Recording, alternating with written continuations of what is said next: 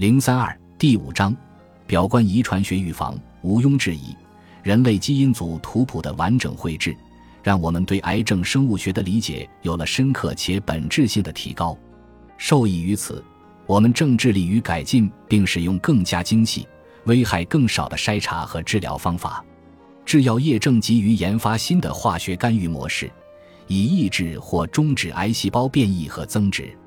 致力于通过治疗寻求治愈的人们紧紧盯着基因组，而我们这些关注预防和根除的人们正大步前进。这都受益于诸多新型科学，它们可统称为表观遗传学。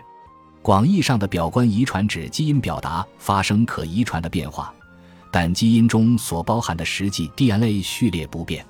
表观遗传的过程很自然，也很有必要。假如没有表观遗传，我们的细胞将处于休眠状态。表观遗传的过程控制我们 DNA 的细微变化，因此基本相同的细胞，其行为却大相径庭。例如，我的两个细胞含有相同 DNA 链，为什么一个充当肝细胞，另一个充当皮肤细胞？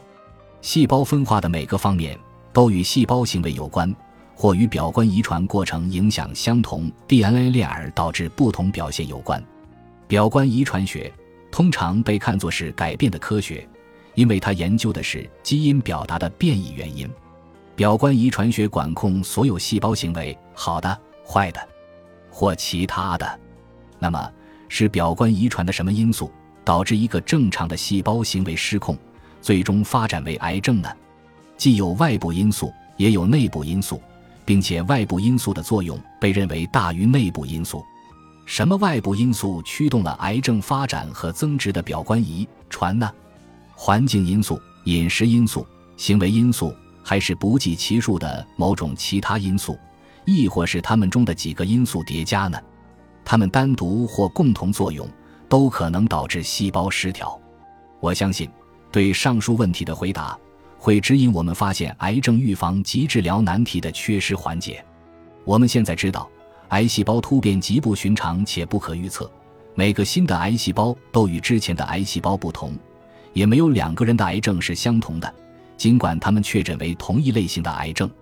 诚然，我们已经非常接近治愈癌症，但目前还未能达到这个目标。即使我们根除了肿瘤中百分之九十九的癌细胞，仍有百分之一的癌细胞会存活下来，并且通常会卷土重来。这一次。它们具有更强的突变和增殖能力。癌细胞这种强烈的潜在的变异性使新药也失去疗效。现在我们取得了许多学科上的突破，这些突破将我们的生活方式与细胞生物学关联起来。我们正在越来越快地认识到，生活方式因素的确直接影响基因行为，而基因行为是保障健康的、平衡的细胞生长的必要条件。我们认识到。这些外部因素影响基因对于癌症标志的控制。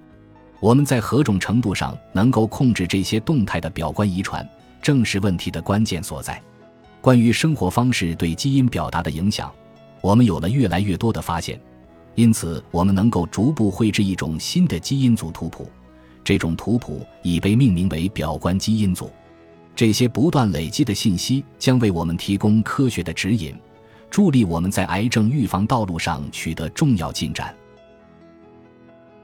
本集播放完毕，感谢您的收听，喜欢请订阅加关注，主页有更多精彩内容。